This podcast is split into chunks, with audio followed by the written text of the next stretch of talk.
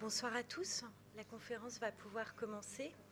Merci d'être euh, venus donc pour cette conférence consacrée à l'amitié de Cézanne et Zola, une amitié qui a fait euh, couler beaucoup d'encre, qui a pu euh, aussi créer une forme de légende. Et on va pouvoir revenir ce soir un petit peu sur tous ces lieux communs et, en savoir plus grâce donc à Alain Madeleine Perdria de l'Institut national de l'histoire de l'art, qui donc nous fait le plaisir d'être là. Euh, Alain Madeleine Perdria, euh, parmi, outre de nombreux articles hein, euh, sur la littérature, la poésie, a également publié une monographie de, sur Sera aux éditions Skira en 90. un dimanche avec Vermeer, un autre livre chez Skira publié en 1994, et sans oublier un livre qui nous intéresse particulièrement ce soir, Un dimanche avec Cézanne, publié en 1995. Je remercie tout particulièrement les questeurs du Palais du Luxembourg qui ont accepté de parrainer euh, ce cycle de conférences. Et je vous laisse la parole, cher Alain, sans plus attendre. Eh bien, bonsoir. Bonsoir à tous. Et je tenais aussi à remercier, pour commencer, hein, les, responsables du musée du Luxembourg et la questure du Sénat de, de m'avoir invité à parler de cette exposition, mais en réalité, je ne parlerai pas de l'exposition, je parlerai effectivement d'un sujet euh, très rebattu, hein, qui est le sujet des relations de, Cézanne avec Zola, euh, sur lequel on a, on a écrit, euh, je crois que vous le verrez au fil de la conférence, pas mal de choses je trouve euh, simplement inexacte par méconnaissance d'un certain nombre de, documents qui sont pourtant euh, relativement d'accès facile. Dans l'histoire en fait des, arts du, avant le XXe siècle, les vrais échanges entre des grands écrivains et de grands peintres sont rares. Et il est plus rare encore qu'ils soient documentés des deux côtés. On pense évidemment à Diderot et à Chardin, mais on sait euh, de cette rencontre très peu de choses. C'est-à-dire, on sait ce que le philosophe Diderot a bien voulu nous en dire. On ne sait pas du tout euh, le point de vue de Chardin. C'est une relation qui est donc univoque. Et, on pourrait dire la même chose de la relation célèbre entre Paul Valéry et Degas. Le, livre de Paul Valéry est aussi une vision univoque de la relation qu'ils entretenaient. On pense aussi à Baudelaire et à Delacroix, ou à Baudelaire et Manet, mais dans les deux cas, au fond, la rencontre fut ratée. Delacroix s'étant volontairement tenu éloigné du poète, lequel ne prit pas vraiment la mesure du génie de Manet. De sorte que l'on peut dire que la relation d'Émile Zola et de Paul Cézanne, qui constitue le sujet de cette conférence, est tout à fait exceptionnel. Il s'agit en effet d'une relation de très longue durée qui s'étend sur près de 35 ans, exactement de 1852 à 1886, d'une relation très affectueuse, presque fusionnelle, comme on dit aujourd'hui, née au moment de l'adolescence des deux hommes, et d'une relation sur laquelle et c'est là le point euh, le plus intéressant, nous disposons de nombreux documents. Nous avons d'abord un assez grand nombre de lettres qu'ils échangèrent ou écrivirent à des amis communs, même si, hélas, beaucoup d'entre elles manquent, et notamment presque toutes celles de Zola à Cézanne à partir de, 1867. Cézanne n'était pas euh, un bibliothécaire, hein. il ne gardait pas ses courriers, et, cette partie de la correspondance de Zola nous manque cruellement à certains moments. Nous avons les passages que Zola a consacrés à, Cézanne dans ses écrits sur l'art, des passages, ce qui amène d'ailleurs une première remarque dont il faudra se souvenir. Zola n'a pas écrit d'études sur son ami Cézanne, comme il l'a fait par exemple sur Manet. Nous avons aussi, bien sûr, l'œuvre c'est-à-dire le roman que Zola a consacré dans le cycle des Rougon-Macquart à la vie des artistes, et où l'on a souvent voulu reconnaître Cézanne dans le personnage de son héros, le peintre Claude Lantier. Ce roman, donc, met également tout son dossier préparatoire et son ébauche, que l'on a conservé, et qui montre que Zola a bel et bien pensé à certains moments à Cézanne en imaginant Claude Lantier, même si celui-ci ne saurait être totalement assimilé à celui-là. Un Manet, note-t-il ainsi, ou un Cézanne dramatisé, plus près de Cézanne. Il note encore ne pas oublier pour ce roman les désespoirs de Paul, qui croyait toujours trouver la peinture. Ça, c'est donc dans le dossier de l'œuvre, hein, publié par Henri Mitterrand. Nous avons enfin plusieurs témoignages de proches des deux hommes, et en particulier de personnes qui ont fréquenté Cézanne vers la fin de sa vie. Je pense à Joachim Gasquet et à Ambroise Vollard, qui tous deux ont rapporté ces propos, sans se priver toutefois de les déformer ou de les arranger, sinon parfois même de les inventer, dans le cas de Gasquet, dans des livres d'ailleurs publiés bien après la mort du peintre, quand celui-ci était désormais reconnu comme l'un des plus grands maîtres de la peinture, ce qui dut évidemment influencer leur témoignage. Je vous rappelle que le livre de Vollard, Le Cézanne d'Ambroise Vollard, du marchand Vollard, date de 1914, et le, et le Cézanne de Joachim Gasquet de 1921. Maintenant, voici ce que l'on trouve le plus souvent dans les livres à propos de la fin brutale de cette euh, relation. Je résume. Après 34 ans de bonne entente entre les deux hommes, Émile Zola écrit l'œuvre où il raconte l'histoire d'un peintre qui, incapable d'achever le grand tableau qu'il a conçu, vous savez, c'est un grand tableau qui représente le bout euh, de l'île Saint-Louis, avec des, gens qui sont en train de, euh, de, transporter des, sacs, et puis une barque au milieu de la Seine où il y a trois femmes, euh, dont une toute nue. Donc il n'arrive pas à achever ce tableau, et, et, il finit par se suicider dans son atelier, devant ce qui aurait dû être, à ses yeux, son chef-d'œuvre. En somme, c'est l'histoire d'un peintre raté. Zola écrit donc ce roman où, dira-t-il, je le cite, ses souvenirs et son cœur ont débordé. Et comme il en a l'habitude, il l'envoie aussitôt paru à Aix-en-Provence à son ami Cézanne, lequel, dit-on, croit se reconnaître dans le personnage, j'insiste sur le dit-on, sur le personnage de ce peintre raté et, sans attendre, euh, sans chercher à comprendre, écrit une brève lettre de rupture à Zola. Et en effet, les deux hommes ne se revirent plus au cours des 16 années pendant lesquelles ils auraient pu le faire. Zola meurt accidentellement, je vous le, je vous le rappelle, en 1902 et Cézanne euh, en octobre 1906. Une telle présentation des choses c'est la présentation traditionnelle, a le mérite de la simplicité en renvoyant à l'image traditionnelle d'un Cézanne émotif, susceptible et bourru. Le défaut aussi de frapper un peu trop l'imagination, comme certains épisodes violents de la vie des grands artistes. L'homicide commis par Caravage, le coup de pistolet tiré par Verlaine sur Rimbaud, l'oreille coupée de Van Gogh, épisodes qui nous les rendent agréablement présents en les ramenant dans l'humanité très commune des faits divers.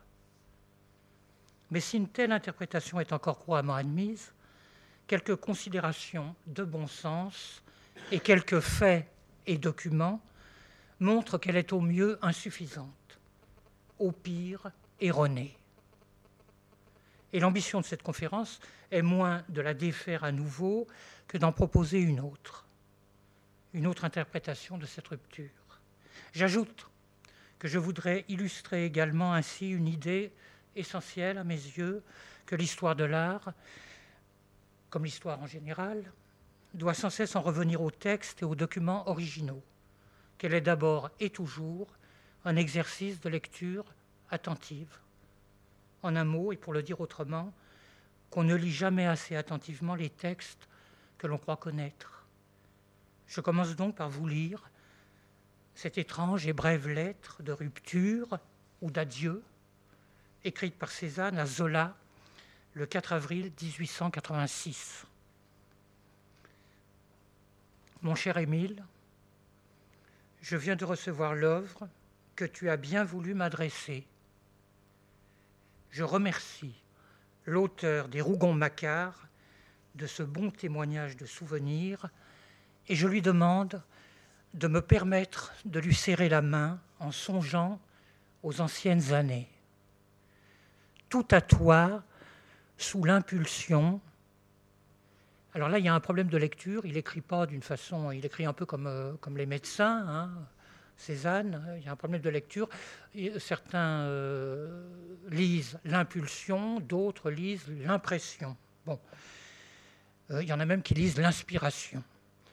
Tout à toi sous l'impulsion des temps écoulés ou sous l'impression des temps écoulés, Paul Cézanne. Donc ça fait cinq lignes, hein, cinq, six lignes. En vérité, il y a dans cette histoire quelques éléments simples, pas toujours suffisamment soulignés, qui devraient faire réfléchir, car ils interdisent de réduire à une affaire d'humeur la rupture entre les deux hommes, et d'en donner ainsi une explication étroitement psychologique, celle dont on se contente souvent en évoquant, je le disais à l'instant, le caractère incontestablement ombrageux de Cézanne, dont témoignèrent toutes les personnes qui le connurent. Et je remarquerai tout d'abord que l'on ne s'étonne pas assez du fait qu'une vieille et profonde amitié comme celle que Cézanne portait à Zola se soit ainsi dissipée en un instant, n'ait pas résisté davantage quand on peut supposer qu'elle avait déjà surmonté maintes épreuves en plus de 30 ans.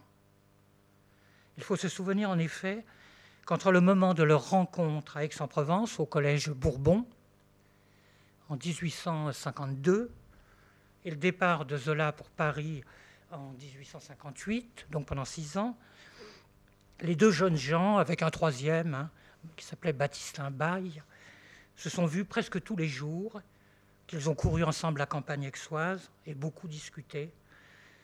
C'est d'ailleurs cette époque que Zola évoque directement dans le deuxième chapitre de l'œuvre, sans doute le plus autobiographique, dans ces deux extraits, par exemple, que je vous lis. Au collège de Plassans, dès leur huitième, il y avait eu les trois inséparables, comme on les nommait, Claude Lantier, Pierre Sandoz et Louis Dubuche, venus de trois mondes différents, opposés de nature, nés seulement la même année, à quelques mois de distance, ils s'étaient liés d'un coup et à jamais, entraînés par des affinités secrètes, le tourment encore vague d'une ambition commune, l'éveil d'une intelligence supérieure, au milieu de la cohue brutale des abominables cancres qui les battaient.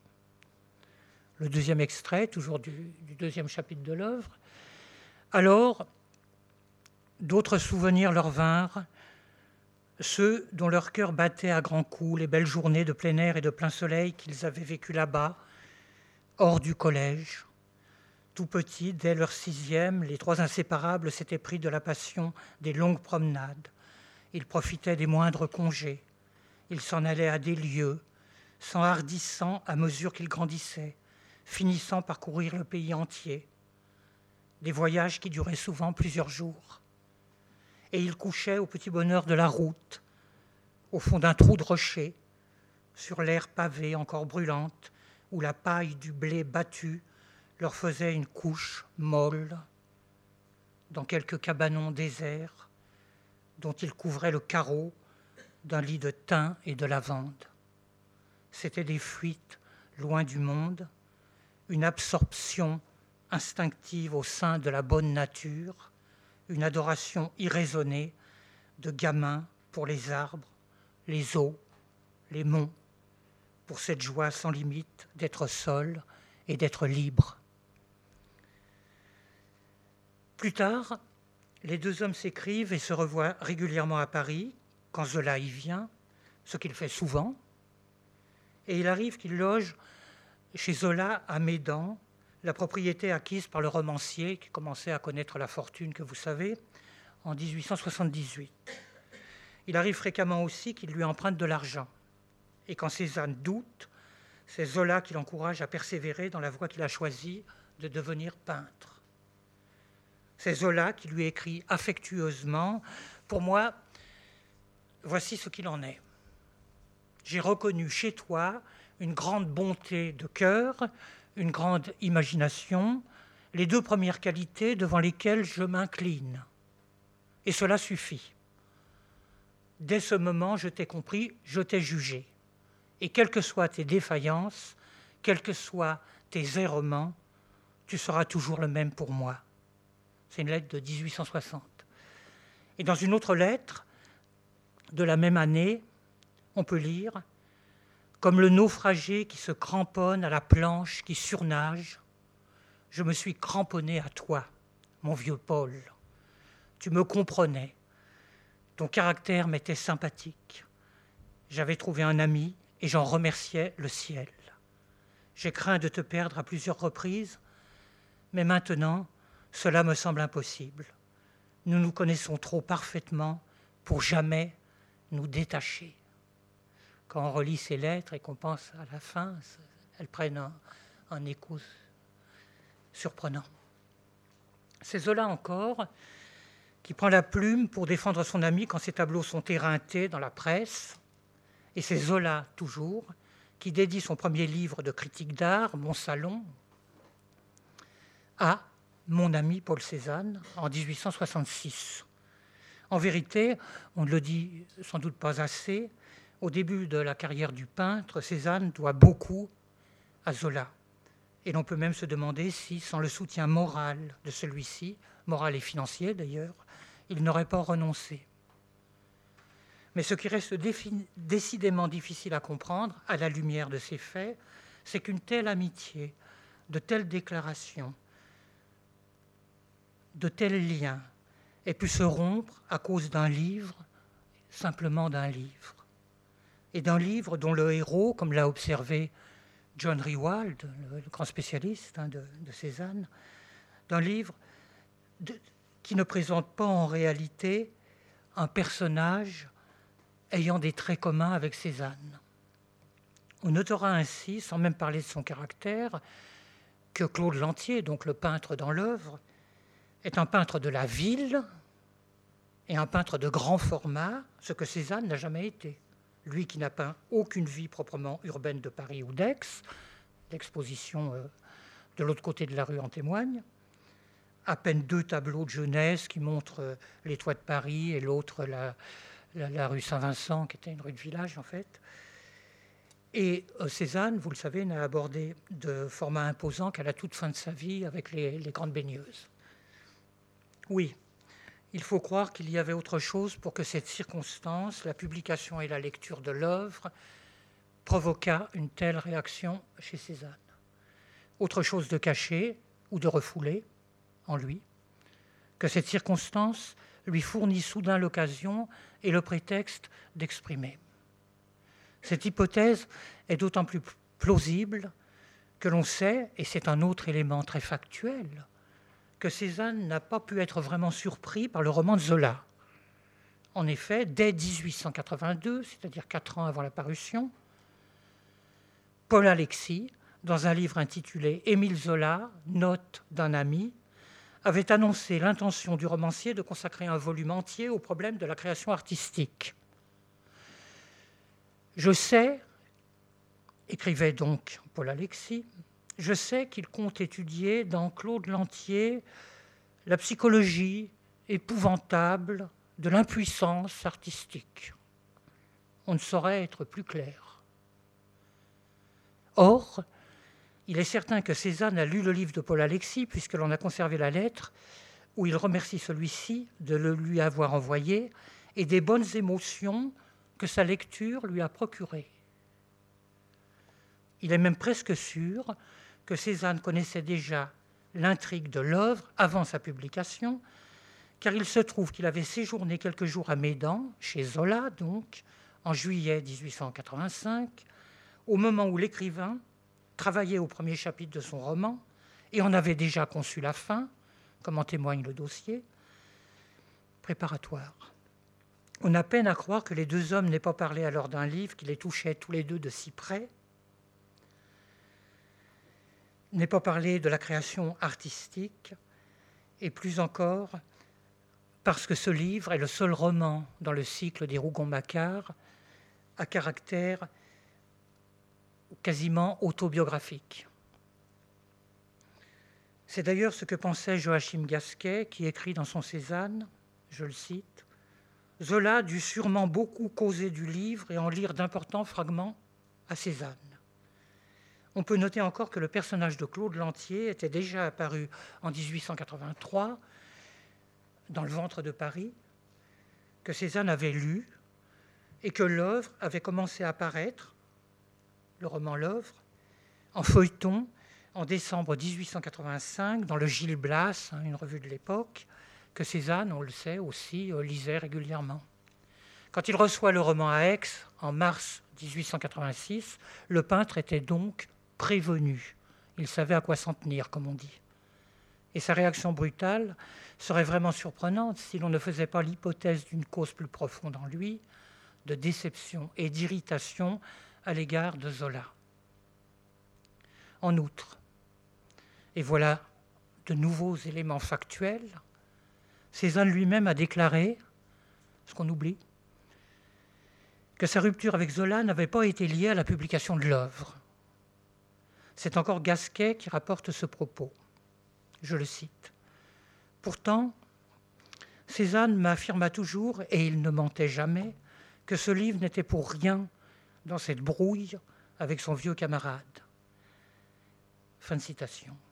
Et il est vrai que, pour émotif qu'il fût, Cézanne était assez sûr de son talent, sinon de son génie, pour ne pas être ébranlé par une simple histoire inventée de peintre raté.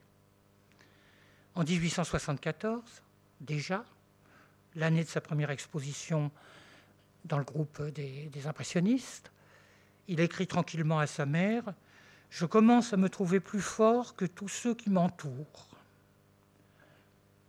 Et il était aussi assez intelligent et cultivé pour comprendre les libertés qu'un romancier peut s'accorder et les effets dramatiques dont il peut user et parfois abuser.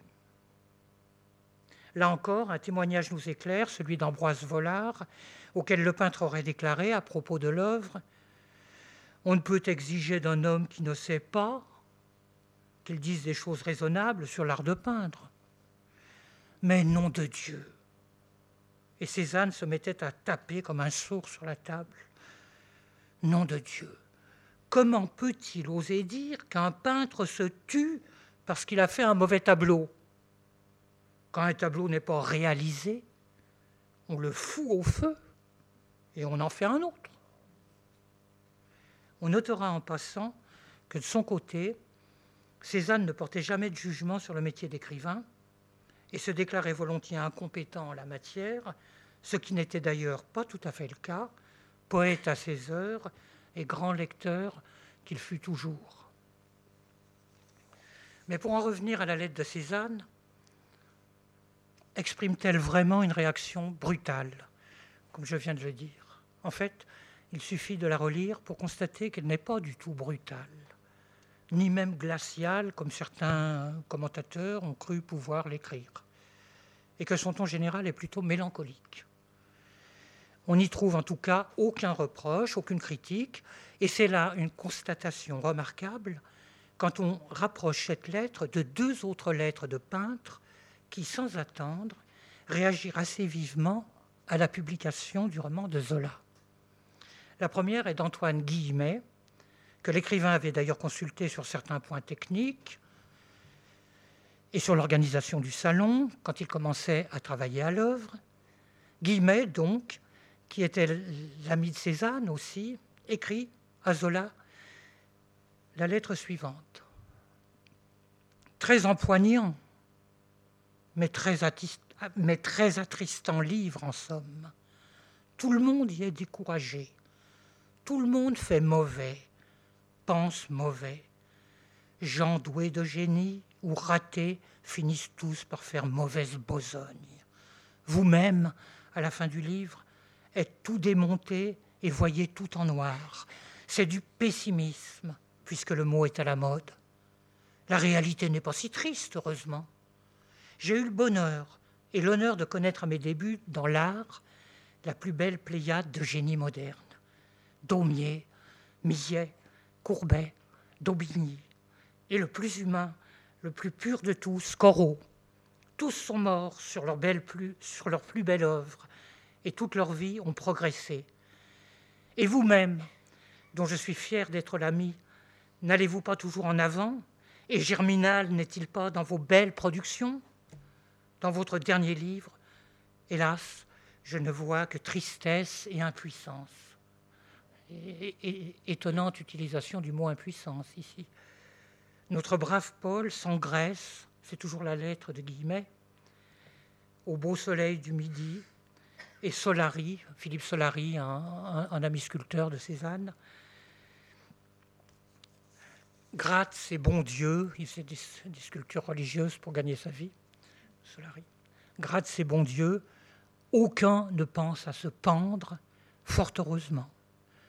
Pourvu, mon Dieu, que la petite bande, comme dit Madame Zola, n'aille pas vouloir se reconnaître dans vos héros, si peu intéressants, car ils sont méchants par-dessus le marché, méchants. Et la deuxième lettre, donc de réaction vive à la publication de l'œuvre, elle est de Claude Monet lui-même, qui l'écrit à Zola le 5 avril, c'est-à-dire à peu près au même moment, puisque la lettre de Cézanne à Zola, c'est du mois de mars. Alors, euh, Monet, euh, mon cher Zola, vous avez eu l'obligeance de m'envoyer l'œuvre. Je vous en suis très reconnaissant. J'ai toujours un grand plaisir à lire vos livres, et celui-ci m'intéressait doublement, puisqu'il soulève des questions d'art pour lesquelles nous combattons depuis si longtemps. Je viens de le lire et je reste troublé, inquiet, je vous l'avoue. Vous avez pris soin, avec intention, que pas un seul de vos personnages ne ressemble à l'un de nous, mais malgré cela, j'ai bien peur que dans la presse et le public, nos ennemis ne prononcent les noms de Manet, ou tout au moins les nôtres, impressionnistes, pour en faire des ratés, ce qui n'est pas dans votre esprit, je ne peux pas le croire. Dénégation. Excusez-moi de vous dire cela, ce n'est pas une critique. J'ai lu l'œuvre avec un très grand plaisir, retrouvant des souvenirs à chaque page. Vous savez du reste mon admiration fanatique pour votre talent. Non, mais je lutte depuis assez longtemps et j'ai les craintes qu'au moment d'arriver, les ennemis ne se servent de votre roman pour nous assommer. Excusez cette trop longue lettre, rappelez-moi au souvenir de Madame Zola et merci encore. Votre tout dévoué, Claude Monet. On peut noter que dans cette lettre, Monet ne parle pas de Cézanne, il parle de Manet, exactement comme Van Gogh d'ailleurs, qui après avoir lu un épisode de l'œuvre dans le Gil Blas, lui, il, a lu la version en feuilleton, écrit à son frère Théo que pour lui le peintre du roman, c'est Manet, écrit-il. Évidemment Manet. On sait aussi, par ailleurs, que Renoir et Degas n'apprécièrent guère le roman de Zola. Et même le sage et doux Pissarro écrivit à Monet qu'il s'agissait d'un livre romantique et peu réussi. Non, s'exclame-t-il, ça n'y est pas, c'est pas cela. Or, on ne trouve rien de tel dans la lettre de Cézanne, pas la moindre tournure négative, seulement une brièveté inhabituelle, une courtoisie un peu guindée, et surtout, je le disais, un fond sensible de mélancolie ou de nostalgie. Nous y reviendrons. Si Cézanne, et je le répète, on peut vraiment s'en étonner, car c'est un homme qui sait très bien s'exprimer quand il le veut, en maniant la langue française avec dextérité et énergie, comme le montre sa correspondance. Si donc Cézanne ne cherche pas du tout à s'expliquer avec son ami, dans, la lettre qu'il lui envoie, je voudrais observer ce qu'on ne fait presque jamais, que Zola ne répond pas à cette lettre, où le peintre précise pourtant qu'il se trouve à Gardanne, comme s'il attendait malgré tout une réponse. Observez aussi que l'écrivain n'a pas non plus cherché à renouer avec lui, d'une façon ou d'une autre, au cours des 16 années qui lui restaient à vivre, quand même les occasions de rapprochement furent très nombreuses.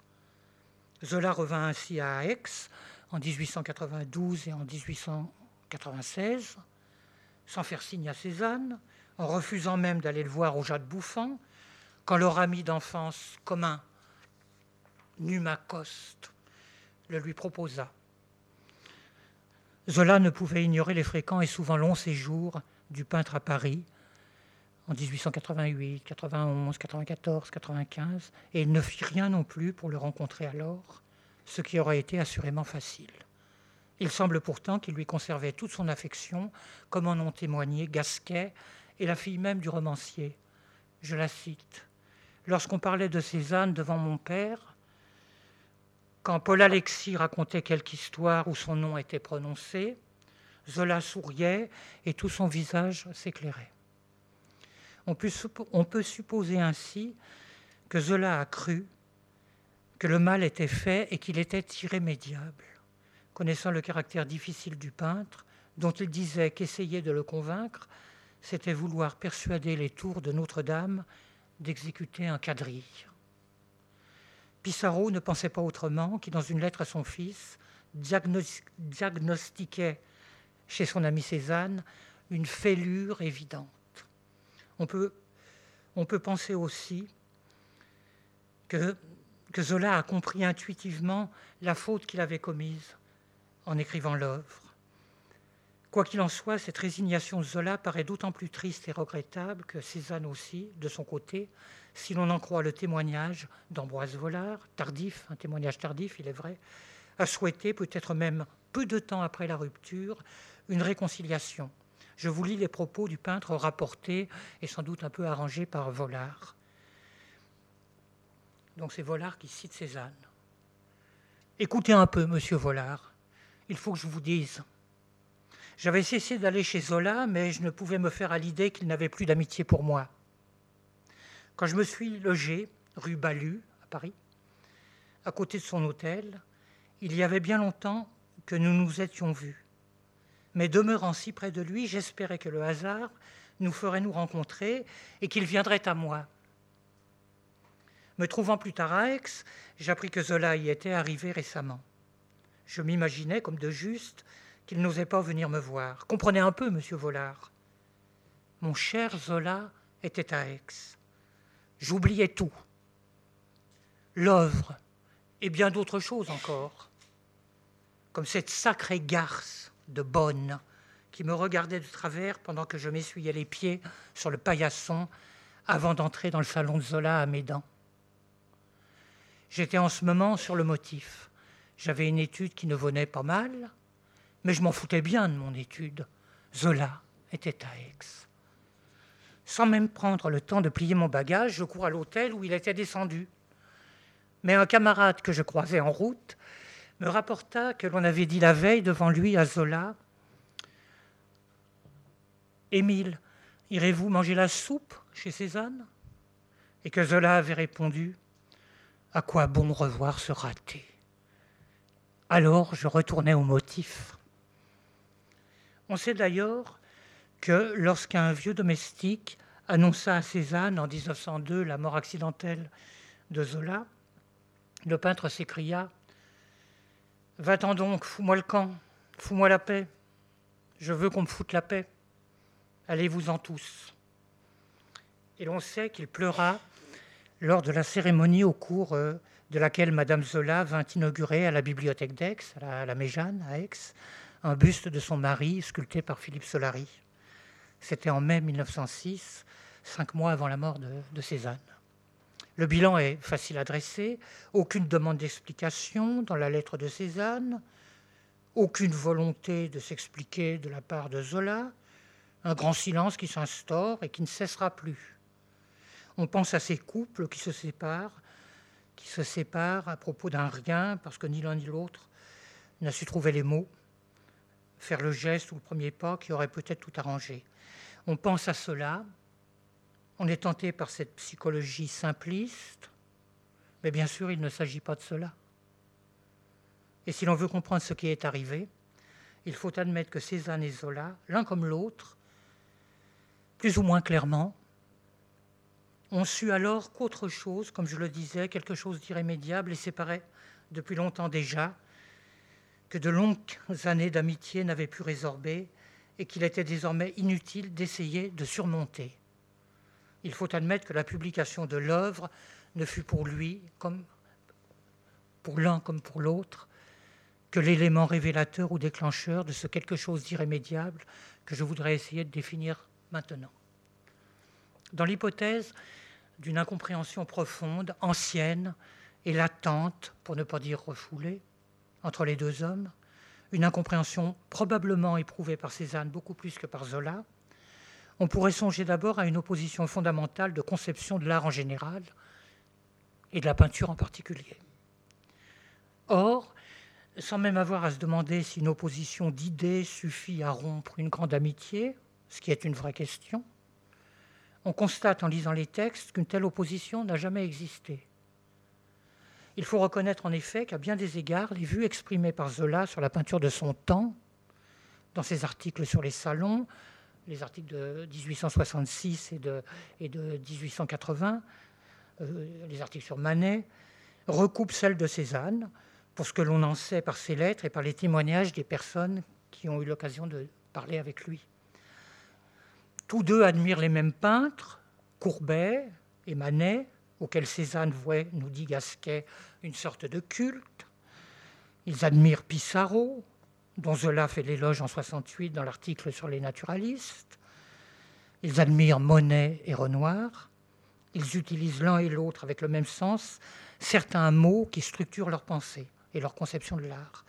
Par exemple, les mots réalisation, ou les mots puissance ou tempérament, lequel se trouve, le mot tempérament, douze fois dans l'article de Zola, Les réalistes au salon, et une dizaine de fois dans les lettres de, Cézanne. Je vous lis quelques définitions qu'il donne de ces deux derniers mots, et alors c'est une démonstration euh, absolument euh, évidente. Hein. C'est quasiment, ils utilisent les mêmes mots. Zola. Une œuvre d'art est un coin de la création vu à travers un tempérament. Zola, toujours. Tous les grands peintres apportent avec eux une force créatrice particulière qui inspire leurs œuvres. On sent dans leurs tableaux la présence d'une forte originalité, d'un sentiment profond, une certaine puissance qu'il est plus facile de ressentir que de définir. Maintenant, Cézanne. Le tempérament, ideste, force créatrice. Les mêmes mots, tempérament, force créatrice. Autre citation de Cézanne, il n'y a que la force initiale, ideste, le tempérament, qui puisse porter quelqu'un au but qu'il doit atteindre. C'est dans une lettre à Camoins. Or, autre citation encore de Cézanne, la thèse à développer est, quel que soit notre tempérament ou forme de puissance, toujours les mots tempérament, puissance, en présence de la nature, de donner l'image de ce que nous voyons en oubliant tout ce qui a apparu avant nous. Ça, c'est dans les lettres, les, grandes lettres théoriques, entre guillemets, de, Cézanne à Émile Bernard, qui, qui, n'arrêtait pas de le solliciter, de formaliser théoriquement euh, son travail. Ce à quoi répugnait quelque peu d'ailleurs Cézanne. Plus précisément, et ce n'est pas le moins surprenant, il partage la même analyse critique de l'impressionnisme et exprime sur lui, et sur Monet même, le chef d'école, les mêmes réserves. Là encore, je vous lis quelques passages qui les rapprochent. Zola.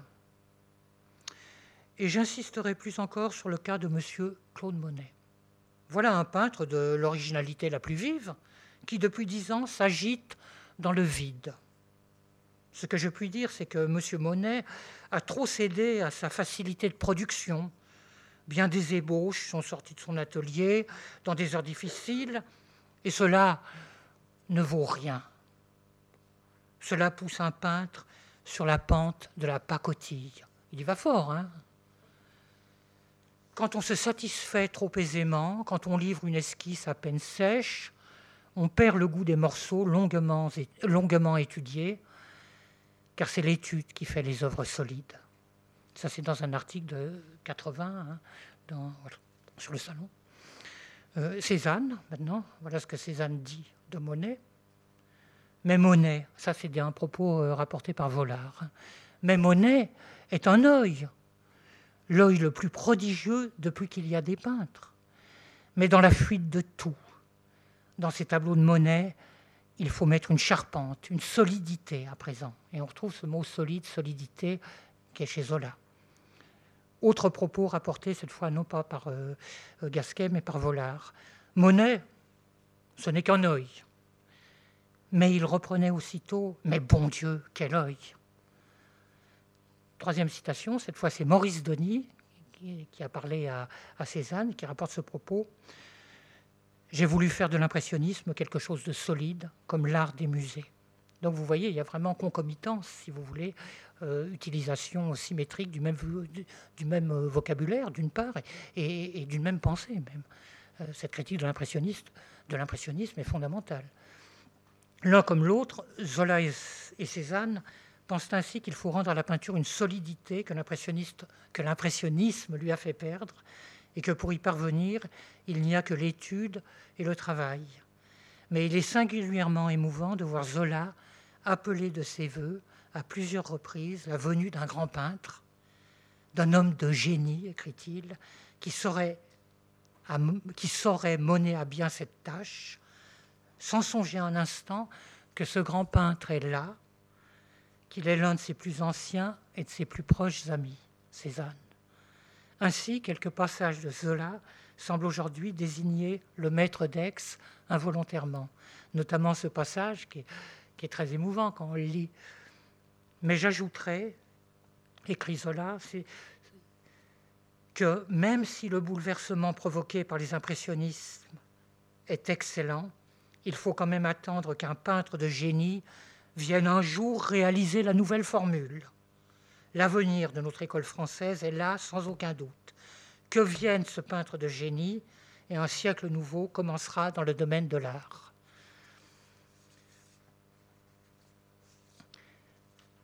Autre citation du même Zola, dans, la même veine. Le grand malheur, voyez-vous, c'est que pas un artiste de ce groupe n'a réalisé puissamment et définitivement la formule nouvelle que les impressionnistes apportent tous, mais éparse dans leurs œuvres. La formule est là, divisée à l'infini, mais nulle part, dans aucun d'eux, on ne la trouve appliquée par un maître. Ce sont tous des précurseurs, l'homme de génie n'est pas né. Et dans le dernier article que Zola consacre à l'art, l'article célèbre qui Peinture, paru dans le Figaro en 1896, on trouve ces deux lignes, mais il faut bien le dire, aucun grand peintre nouveau ne s'est révélé ni un Ingres, ni un Delacroix, ni un Courbet. C'est à se demander si Zola, une fois son opinion arrêtée sur Cézanne, prenait encore la peine de regarder, mais de regarder vraiment ses tableaux, ou simplement même de s'informer, car l'année précédente, en 1895 donc, avait eu lieu à Paris, dans la galerie d'Ambroise Vollard, la première, si on peut dire rétrospective, la première grande exposition euh, personnelle de Cézanne. Et il y a quand même un certain nombre d'esprits qui ont compris à ce moment-là le génie de Cézanne. Et si la critique officielle avait été aveugle, comme toujours, nombreux furent les artistes et un certain nombre d'amateurs qui reconnurent alors l'importance du peintre. D'ailleurs, une chose qui est peu notée et révélatrice, c'est que dans la collection même des œuvres euh, que, Zola conservait de, son ami Cézanne à Médan, qu'il avait d'ailleurs euh, apparemment euh, mis au grenier, eh bien, aucune œuvre euh, est postérieure à 1870. Hein. Donc, euh, euh, ça, veut dire que les, grandes périodes césaniennes des années 80, 90 et des débuts, des débuts du XXe siècle ne l'ont pas intéressé, parce que rien n'était plus facile pour lui que de, s'en procurer. Hein s'arrête à 1870. L'œuvre la plus importante, vous le savez, je vous la montrerai tout à l'heure, c'est la pendule noire qui est accrochée euh, à l'exposition Cézanne et Paris, hein, et qui était dans, une remise. Donc, bon. Entre Cézanne et, Zola, Il y eut donc non seulement une de ces grandes amitiés qui remontent à l'adolescence, celles qui sont, dit-on, euh, les plus solides, mais aussi beaucoup d'idées communes sur la peinture de leur temps. Et on ne voit rien là qui annonce la rupture de 1886.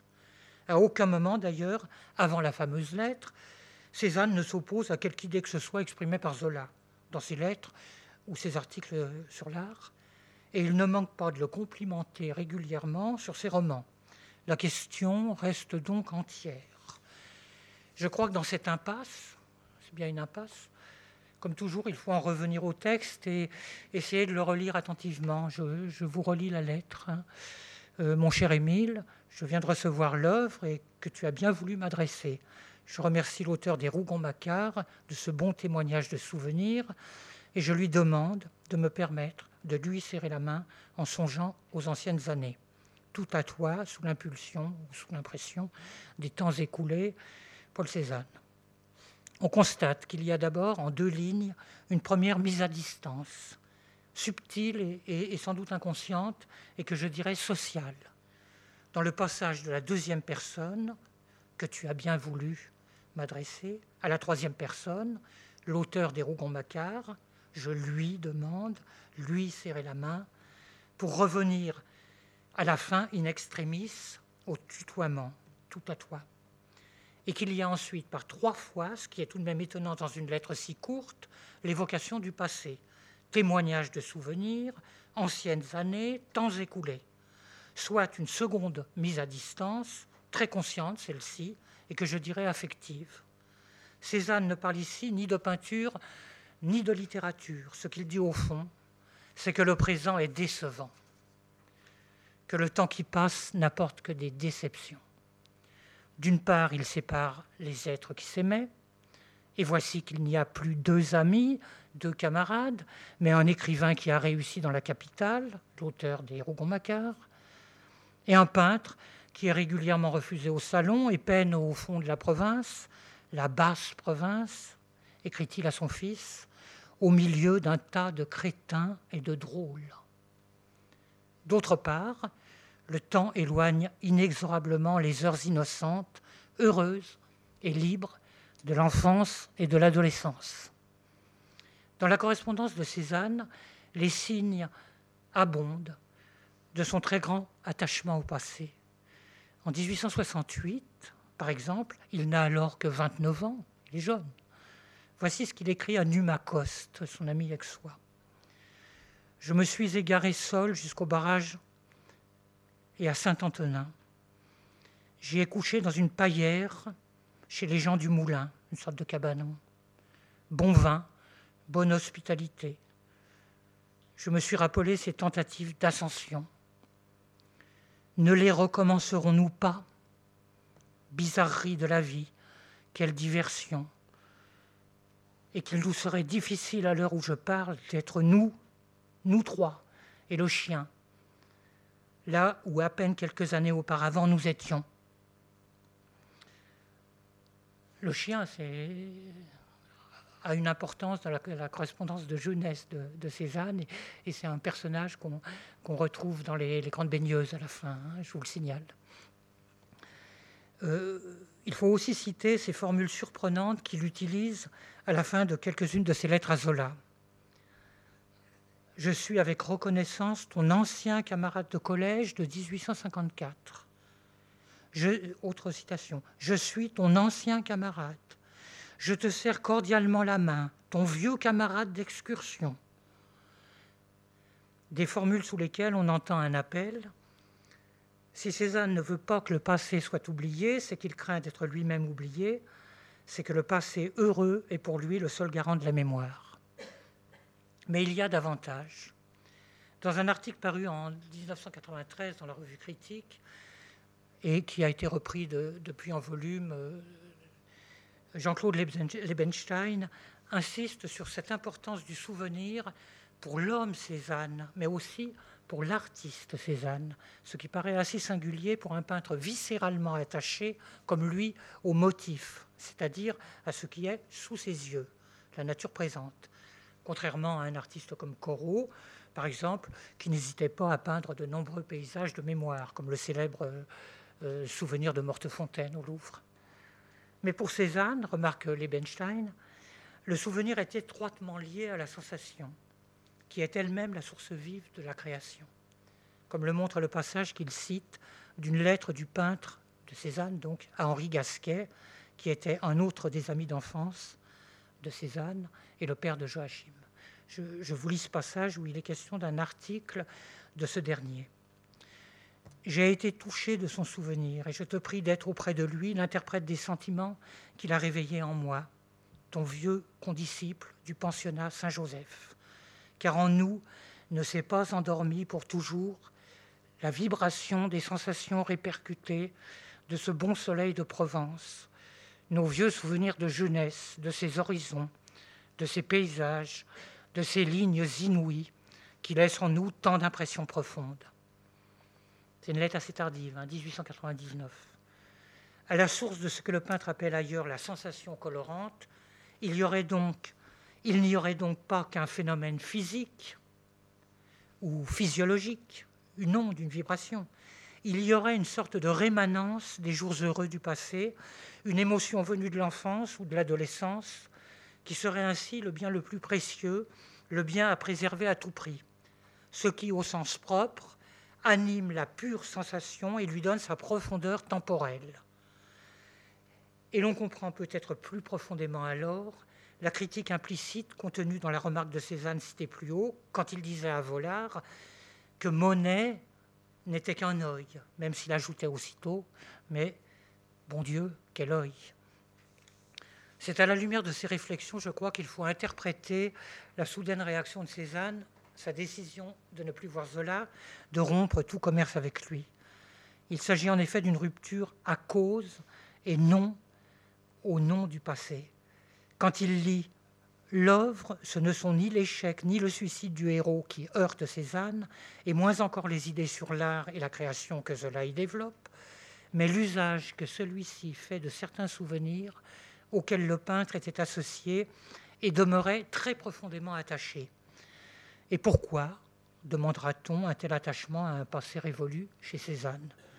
À cette question essentielle, il me semble qu'on peut suggérer une réponse en supposant qu'au cours de ces années d'adolescence, au cours de toutes ces longues promenades dans la campagne d'Aix avec Zola et Baptistin Baye, le jeune peintre a connu non seulement un contact direct et insouciant avec la nature, mais aussi et surtout une forme d'affection qui lui convenait et le rassurait une amitié virile, loin des femmes, c'est-à-dire loin d'une sexualité qu'il semble avoir toujours crainte, malgré ou à cause des pulsions qu'il éprouvait avec une intensité, sinon une virulence particulière.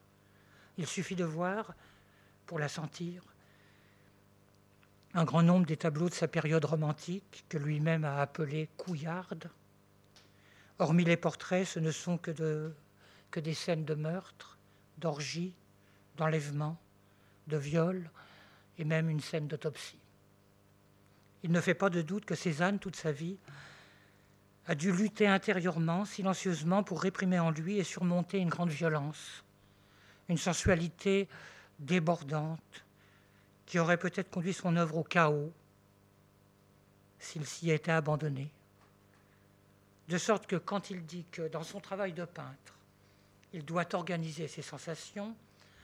Cette expression a aussi un sens profond pour lui-même, qui ne relève pas seulement du métier ou de l'esthétique. Et quand Zola parle dans son roman de l'impuissance de Claude Lantier, on peut imaginer alors que ce mot résonnait bien étrangement et comme un contresens aux oreilles de Cézanne. En août 1885, quelques mois donc avant la rupture avec Zola, il lui fait cet aveu révélateur et terrible. D'ailleurs, pour moi, l'isolement le plus complet, le bordel en ville ou autre, mais rien de plus. Je finance, le mot est sale, mais j'ai besoin de repos, et à ce prix, je dois l'avoir. Pour bien travailler, il faut le calme du corps qui ne s'obtient qu'en se libérant des pulsions sexuelles. On notera que dans l'œuvre, tout au contraire, et Zola insiste assez lourdement sur ce point, Claude Lantier se suicide au petit matin, juste après quelques étreintes exaltées. En même temps, dans un cas comme dans l'autre, qu'il s'agisse de Cézanne ou du héros du roman, Claude Lantier, ce qui frappe, c'est que les réalités charnelles leur paraissent tout à fait incompatibles avec la création artistique ou même les en détournent. On retrouve d'ailleurs la même idée à la même époque dans les lettres de Van Gogh.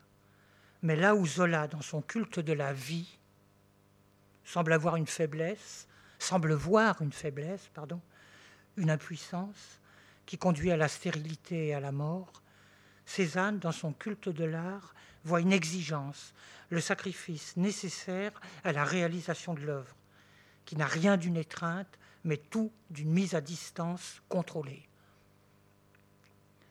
Au prix de la solitude, ou plutôt de l'isolement, car il semble bien qu'il ait très vite compris qu'il n'avait aucun soutien affectif à attendre de sa famille, hormis peut-être de sa sœur Marie, et pas grand-chose non plus de son épouse Hortense, qui n'aimait, a-t-il dit un jour, que la Suisse et la limonade. En se retirant du monde et en faisant du travail une véritable religion, Cézanne parvint à une maîtrise admirable, à cette maîtrise que l'on appelle en art un classicisme. Et il créa ainsi, jour après jour, une œuvre où l'on observe, écrit le grand critique américain Meyer Shapiro, le même détachement caractéristique vis-à-vis de l'action et du désir que l'on trouve par exemple dans les derniers tableaux de Poussin. Mais ce travail sur soi, cette conquête de la sérénité, n'aboutit jamais complètement pour lui. Sans cesse, il doit les recommencer, et de là vient certainement ce sentiment d'insatisfaction ou de trop lent progrès qu'il exprime si souvent dans sa correspondance. Et plus encore, cette méfiance qui, avec le temps, semble s'être aggravée à l'égard des autres, à l'égard de la vie, dont quelques-uns de ses rares visiteurs ont témoigné. C'est Cézanne écartant impatiemment l'ami qui veut lui prendre le bras quand il trébuche. C'est Cézanne jurant que personne, personne ne lui mettra le grappin dessus ou s'écriant soudain à brûle pour point C'est effrayant la vie. Et dans cette lutte constante, menée avec une volonté implacable, les souvenirs de jeunesse constituent pour lui un véritable mythe, le mythe d'un âge d'or où la relation aux autres, à quelques autres en fait, était possible et heureuse, et où le désir pouvait se vivre et s'exprimer naïvement dans de grosses plaisanteries, ou plus profondément s'oublier, se laisser oublier. Un mythe, donc, pas une histoire.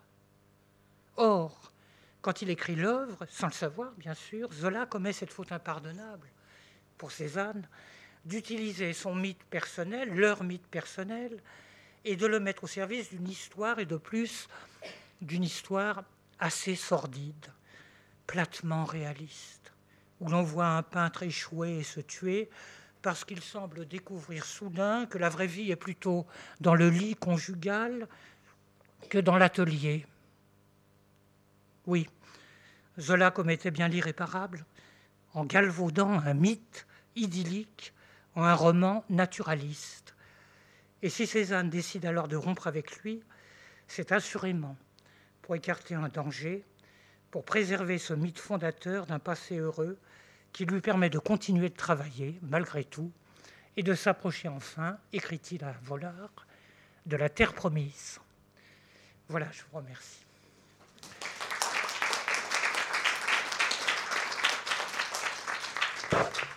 Je voulais, vous montrer quelques images qui auraient interrompu le propos.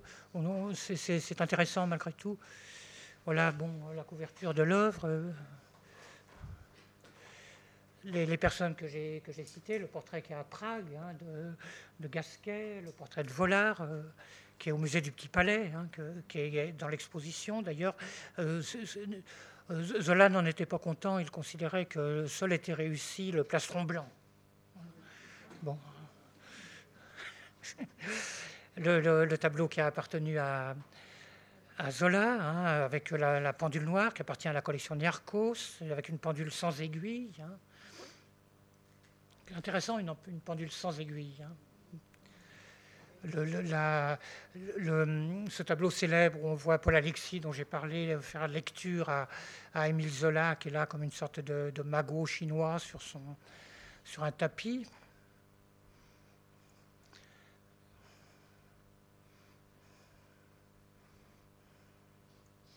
Le célèbre portrait d'Émile Zola. C'est frappant aussi de noter que, Cézanne n'a pas pris la peine de faire un grand portrait de Zola. Il n'y a pas de grand portrait de Zola.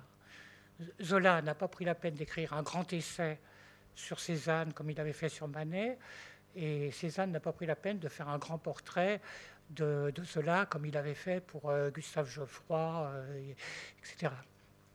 La maison qu'on visite aujourd'hui dans les Yvelines, hein, euh, à côté de Poissy,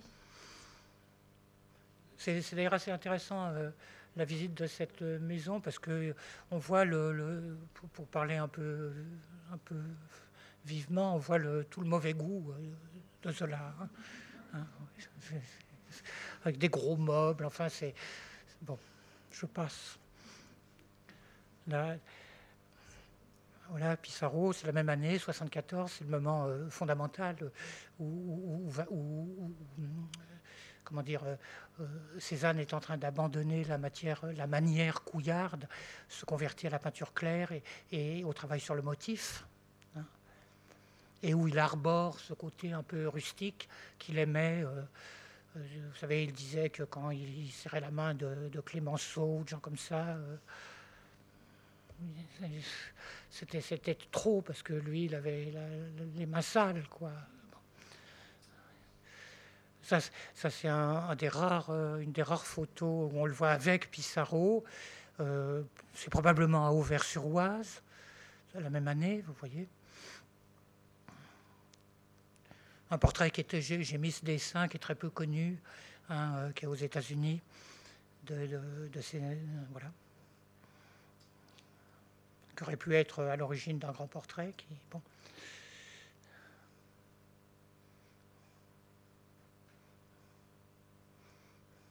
Ben, c'est Henri Gasquet, donc le père de Joachim. Hein, ça, c'est un, tableau qu'on connaît assez peu en France. Il est, pour ainsi dire, jamais venu en France. Il est dans un petit musée au Texas. Là, j'avais choisi cette œuvre pour euh, illustrer l'inspiration euh, violente hein, de, Cézanne, hein, qu'il ne faut jamais oublier. On oublie toujours, euh, devant les grandes saintes victoires, ce, côté. Il y, a quelque chose dans la peinture du jeune Cézanne de carrément obsessionnel, c'est tout à fait clair.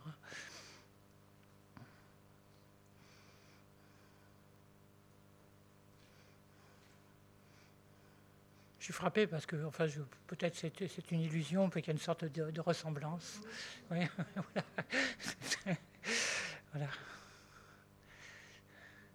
Là, c'est la célèbre photographie de, prise par Émile Bernard devant les Grandes Baigneuses, euh, la version de Londres. Là, c'est la dernière, le dernier autoportrait de, de Cézanne. Et là aussi, il y a une forme de. Hein, et, c'est à peu près la dernière photo de Zola aussi, puisqu'il va mourir euh, euh, d'asphyxie euh, juste quelques, semaines après cette photo. Ça, c'est la dernière photo de Cézanne qui, a, est réapparue il n'y a pas si longtemps, prise par la femme du collectionneur allemand Osterhaus. c'est trois mois, trois ou quatre mois avant sa mort. C'est là donc vous voyez euh, Cézanne qui apporte une chaise à, Madame Ostaos euh, euh, à l'atelier des Lauves. Hein. Et là, j'ai mis cette lettre parce que c'est. Bon, d'abord, c'est intéressant de voir l'écriture de Cézanne, hein, qui est une écriture assez, assez cursive, hein, avec ces grandes lignes horizontales sur les T, pas toujours facile à lire. Mon cher Monet, votre si aimable invitation, après surtout le bon accueil que vous avez fait à Monsieur Radinsky, alors on ne sait pas du tout qui est ce, Radinsky, me pousse à partir. Alors il met des tirets comme ça dans ses lettres assez souvent, on ne sait pas trop pourquoi, Cézanne. Immédiatement, pour vous aller saluer et serrer la main, le regretté Monsieur Choquet, donc Victor Choquet, le collectionneur, avait bien raison, il venait de mourir, enfin non, il était déjà mort depuis un certain temps. Et, cette phrase qui est tellement caractéristique de Cézanne, l'amitié d'un grand homme est un, bien, bienfait des dieux. Je, me disais quand, euh, quand il écrit cette phrase, euh, évidemment il pense à Monet, mais il peut aussi penser à, Zola. La voiture passe, hein, la voiture postale qui passe. Bon, je termine et vous serre cordialement la main. Demain, à Giverny. Voilà. Voilà.